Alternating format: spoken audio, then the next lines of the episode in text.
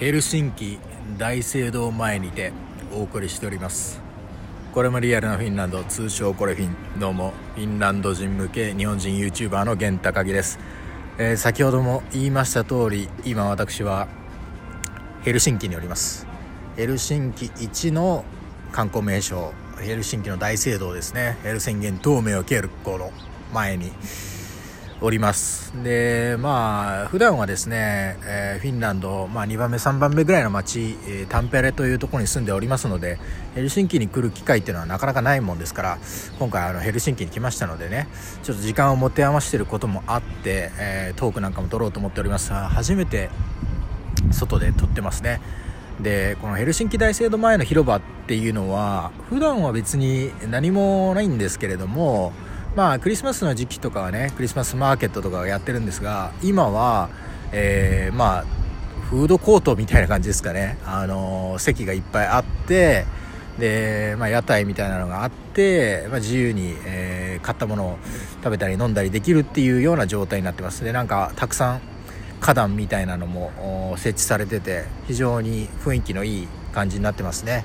今は火曜日8月25日火曜日の2時過ぎですが結構飲んでらっしゃる方とかもねいる感じですね。まあやっぱりヘルシンキって観光地なんでまあフィンランド人以外の旅行者もいるかなという印象です。でまあ本当に特に何ってことでもなくてまあ来たから撮ってみようかなって感じもあるんですけど今日まあなんでヘルシンキに来たのかっていうと日本大使館に行ってきたんですね。えー、在フィン日本大使館ですかね。に行ってきていろいろ書類を、えー、申請してた書類を受け取りに行ってきました。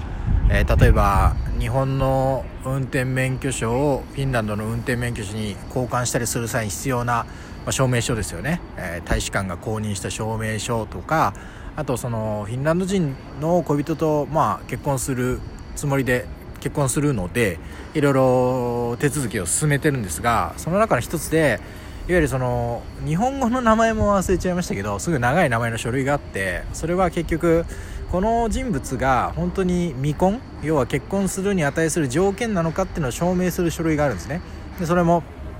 日本の戸籍とかいろいろ書類とか書いて、えー、提出をしてで、まあ、そのフィンランドでそのこの人間は独身であるってことを証明する書類を、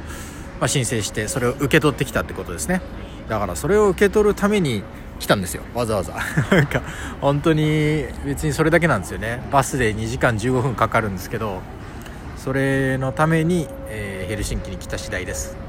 で旅行に来てた時もねあんまヘルシンキって滞在してないんですよ。それはやっぱり恋人が、えー、住んでるのがタンペレなもんですからあほとんどタンペレに行ってでたまになんだろうな、まあ、観光ちょっとした観光に来る時観光しにヘルシンキ来てるぐらいなんでもう本当に普通のなんか旅行者ぐらいの感覚と変わんないんですよねあんまり。ま同じフィンランドなんでまあ多少の馴染みはありますけれどもねこれまで旅行来てるのとか、まあ、移住して1ヶ月も経ちましたから馴染みありますけれどもやっぱりちょっと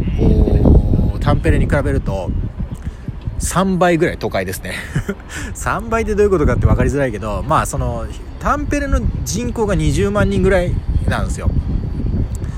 埼玉県の飯能が12万人ぐらいだっていう話を聞きましたからそれぐらいちょっと飯能よりでかいのかなみたいなイメージ。分かる？ちょっと飯能のデータも定かじゃないけど。でまあそのタンペレが20万人なんですけど、まあ、ヘルシンキが60万人ぐらい住んでるんですね。で周辺の街とかも合わせると、まあ、100万弱ぐらいじゃないですかね。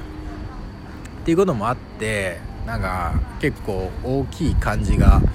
しますね。街並みとかもすごい整ってるというか道路も大体ね歩道も車道もね何ていうんですかねコンクリとかじゃないんですよね。レンガレンガっていうかブロックっていうかいわゆるそのちょっとデザインされた感じになってるんですよ。でトラムも走ってたりとかあと建物もやっぱりねちょっと古っぽい建物が結構たくさん残ってますね。本当あちこち。タンペレにももちろんそういうエリアあるんですけどやっぱ結構ヘルシンキの方がかっこいいなって感じがしますね。ただまあそのタンペレにはタンペレの面白さがあってね。あのちほんとちっちゃい町なんでメインストリートの裏入ると住宅街みたいなそういうちょっとそういう面白さはあるんですけどまあやっぱあの観光地としての魅力というかあの華やかさで言えば圧倒的にヘルシンキの方がおしゃれだなっていう感じがしましたね、えー、ただまあその本当に観光地なんでね外国の方もいらっしゃるんでなんかディープな感じかっていうと、まあ、ちょっとこう観光都市ならではの雰囲気っていうのもありますよね。まあまあそんな感じで、そのヘルシンキに書類を取るために来てで今書類終わりましたんで受け取りましたんであとバスまで2時間ぐらいありますけれどもちょっとその休憩がてら広場に来てこれを撮ってる次第です。で今日そのヘルシンキに着いた時にねご飯どうしようかなと思ったんですね。昼過ぎに着いたんで。でその時にあの結構まあ驚かれるかもわかんないですけどフィンランドにはね無印良品があるんですね。で本当に駅直結のショッピングセンター、まあ、ちょっとデパートに近い感じのカンピっていうカンピケスクスっていうその建物があるんですけどカンピセンターですね。カンピセンターっていうのがあるわけですけどもそこのもうフロアの4階全部無印良品でしたね。あの他は全然違うんですよ。他のフロアはもうそのワンフロアにいろんな店が並んでる感じなんですけど4階のワンフロア全部が無印良品という感じでしたね。でそこで、えー、とんかつ定食なんかをいただきましたね。定食っていうかまあとんかつ丼みたいなやつ。あの無印フィンランドの無印ヘルシキンの無印にはあのラレストランがあるんでこれは日本でも多分あんまないと思うんでね。ちょっとそれは珍しいなって感じしましたけどただやっぱそこにはね結構もうあの日本人らしき人たちは結構いらっしゃいましたね。あの 一組なんか親子連れ本当にだ何歳ぐらいかな？そのお母さんとその9歳10歳ぐらいの男の子ともうちょっとちっちゃい男の子いましたけどギャン泣きしててもう本当日本でも見たことないぐらいの感じでギャン泣きしてましたんでちょっとなかなかあの無印のちょっと雰囲気っていうのはもうそっちに気がいっちゃっててじっくり味わえませんでしたけどまあこの後ねまたあのバスの時間の前に一回またそっちの方戻って、えー、まあ買い物しようかなと思いますね。やっぱなかなかフィンランドでね売ってないようなものとかもやっぱりあるんですね。便利なもう便利用品みたいな生活用品みたいなのだと。フィンランドだとねなかなか手に入らないものもありますんで無印だといろいろあるかなということでちょっといろいろ見てみないみたいなと思います。あの例えばねフィンランドでね困っちゃうのはねあのー、サランラップ。サランラップを普通のスーパーで買ったやつはもうべらぼうに切れ味が悪いからそのサランラップの。だから結構無印のそのサランラップカッター付きの箱ってのはあのおすすめですね。おすすめですねっていうか、買うべき商品の一つですね、まあ、それに入れてもなかなか切れなかったりもしますけど、まあ、それはやっぱ日本のクレラップなりサランラップなりクオリティすごいなという感じがしますけれども。まあまあそんな感じでこの後はまた無印に行こうかなとも思いますけれどそれでもねまた2時間ぐらいありますからねどうしようかなという感じですが。でちなみにこの広場ねあの面白いルールがね今あのいたらね分かったんですよね。その広場のまあところに椅子とかテーブルとか並んでて花壇とか並んでるんですけどその周辺に柵があるんですよね。柵があってで警察みたいなのがあのその近くに立ってたりするんですよ。でこれどういうことかっていうと、まあ、多分警察じゃなくて普通にガードマンなんですけどそのアルコールとかを基本的にその路上で多分飲んじゃいけないんですよね。アメリカとかもそうかもしれないですけど街中であんま酒飲んじゃいけないみたいな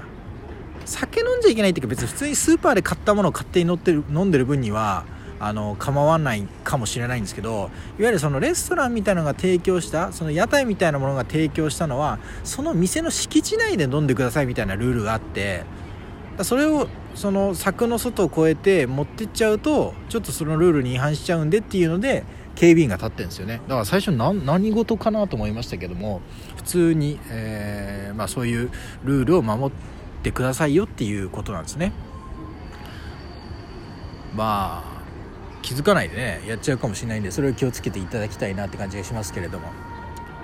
まあそんな感じですね。でなんか結構メローな 音楽も流れておりますけれども伝わってますでしょうか。まあそんな感じでねちょっと初めて、えー、外で撮ってみましたがまあ大した話があるわけでもないですけれども。フィンランドのね、えー、街中の雰囲気っていうのはね伝わるんでしょうか？分かりませんが。あのやってみました。まあまあ実験ですからね、えー、またなんかこういう特別な機会があったらおしゃべりして撮ってもいいかなと思った次第です。まあタンペレでもねいろいろ撮ってもいいんじゃないかなと思いました。何があるかなタンペレ撮れるところ。まあ周りがあのフィンランド人でフィンランド語喋ってたりしたら結構その声とかも入るかもしれないんでそれは面白いかもしれないですね。やっぱ英語とか聞いたことあってもフィンランド語ってリアルな音どサウンドどんな感じなんだろうってね映画とかでも見れないしねなかなか耳にできるもんじゃないと思うんで、まあ、そんなこともあったら面白いなと思います。でヘルシンキだとかなり都会なんでねあのー、60万人も見ますしどうか分かりませんけれどももしかしたらタンペレだったらそれ撮ってる最中になんかあの自分の YouTube 見てるファンとかが声かけてきたりするかもしれないんでその時はもうあのそのまま 録音続行で撮ってみたりしたらね面白いんじゃないかなと思います。もう本当にあのー、別に自慢とかではないですけれど本当普通にスーパー行ってる時めっちゃ声かけられたりとかなんか50代超えのなんかバイキングみたいな感じの もう身長190センチぐらい体重140キロぐらいありそうなひげもじゃもじゃもじゃの50代ぐらいの人に「おおゲーン!」って言われたりしますからね。まあまあそういうのも嬉しい限りですけど、まあ、そんなことがあっても面白いかなと思って次第です。まあてな感じで、えー、ちょっとふとした思いつきで撮ってみました、えー、フィンランド。ヘルシンキの大聖堂前トゥオミオ・キルコの前でトゥオミオ・キルコン・エレッサでお送りいたしました。あこれもリアルなフィンランド。また次回別のトークでお会いいたしましょう。それじゃあさよなら。もいもーい。